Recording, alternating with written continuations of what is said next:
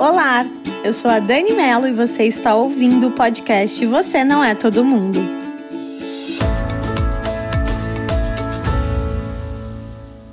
E se você for multipotencial, ao invés de ser especialista?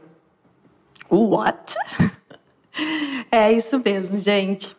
Eu descobri há pouco tempo o que de fato é ser multipotencial, mas eu já adianto que eu sempre fui essa pessoa multipotencial, mas eu não entendia alguns conceitos que logo após eu ter é, compreendido que era exatamente ser multipotencial, é, ficou claro para mim e eu consegui me entender melhor. Calma aí que eu vou te explicar.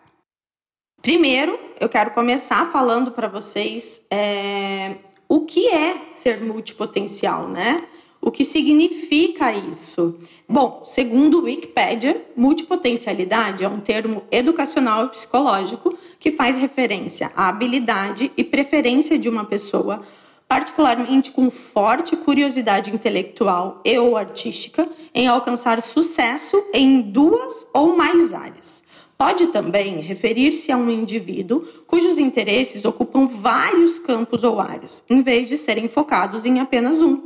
Tais características são chamadas multipotencialidades, enquanto o termo multipotenciais foi sugerido como um nome para aqueles que possuem essa característica. Em contrapartida, aqueles que, cujos interesses residem principalmente em um único campo são chamados de especialistas. Então, está aqui o que significa multipotencialidade e também o que significa especialista. Vamos voltar um pouquinho lá atrás, bem lá atrás no meu caso. Quando eu era criança, eu acredito que com todos nós, né, todos vocês que estão ouvindo o podcast, isso em algum momento aconteceu, aquela famosa pergunta: o que você quer ser quando crescer? E você tinha que ter uma resposta, né? Mesmo que fosse astronauta, bailarina, qualquer coisa desse gênero, no meu caso, eu sempre respondia que eu queria ser médica. E não fui. Você tem que ter uma resposta. E isso eu hoje consigo entender e perceber, né, trazendo uma correlação com a minha vida, que sempre me pressionou a querer ser algo. Tanto que com 17 anos, é, fazendo o terceirão, eu não sabia o que eu queria ser. E não era médica, mas eu também não sabia o que queria ser. Eu tinha algumas paixões na minha vida, uma delas muito forte, que era moda, mas em nenhum momento eu pensava é, em exercer essa profissão com 17 anos. Então eu me inscrevi é, no vestibular para direito, para nutrição. Cada, cada faculdade eu me inscrevi numa dessas profissões, que uma não tem absolutamente nada a ver com a outra. Acabei passando em nutrição, fiz nutrição e essa é minha história. Outro dia eu conto aqui para vocês. Mas eu sou formada em nutrição e não trabalho com isso, olha só. Então, lá atrás, quando eu estava fazendo faculdade e, né, cursando nutrição, que não era algo que passava pela minha cabeça, eu acabei escolhendo aleatoriamente, eu já tinha na cabeça que eu queria fazer várias coisas e uma delas era ter alguns negócios. Eu sempre é, admirei mulheres e pessoas que empreendem. Então, o meu grande desejo era empreender. É, não sabia exatamente o que, mas eu sempre admirei pessoas que faziam mais de uma coisa é, ao mesmo tempo. Então, que tinha profissão, tinha um negócio, enfim.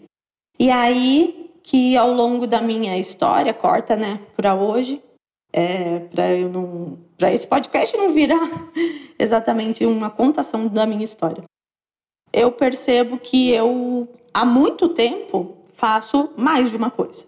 Então, eu trabalhava de CLT, criei um blog, virei blogueira. E tinha uma carreira é, profissional além do blogueiro. Aí, saí do CLT, montei uma marca, comecei a empreender, sendo blogueira. Então, sempre estou fazendo duas ou três coisas. É, e isso sempre foi uma coisa que no fundinho mexia comigo. Pô, mas e aí? Será que você é, se interessa por tudo e não se, e se desinteressa rapidamente ou não se interessa por nada? Sempre ficou essa pulguinha atrás da orelha, apesar de eu amar fazer várias coisas ao mesmo tempo. hoje eu faço três coisas, né, profissionais, eu digo. Então, eu tenho três empresas e consigo claramente entender que eu sou uma pessoa multipotencial, porque a característica de pessoas que são assim como eu é que você tem uma facilidade muito grande para o aprendizado, então o aprendizado acelerado, e tem uma rápida aquisição de habilidades. Isso faz você conseguir fazer várias coisas ao mesmo tempo, você consegue sintetizar ideias, você tem uma grande capacidade de adaptabilidade, que isso é uma coisa que eu tenho muito. Traduzir modos de pensamentos, então você consegue traduzir o que as pessoas estão falando e o que elas estão pensando. Você inventa novas soluções, você tem um pensamento contextual, um entusiasmo de uma pessoa que está sempre querendo fazer algo novo. É, além do fator novidade, variedade, né? Óbvio. E se encaixa bem em papéis de liderança. Então, essas são as características de uma pessoa multipotencial.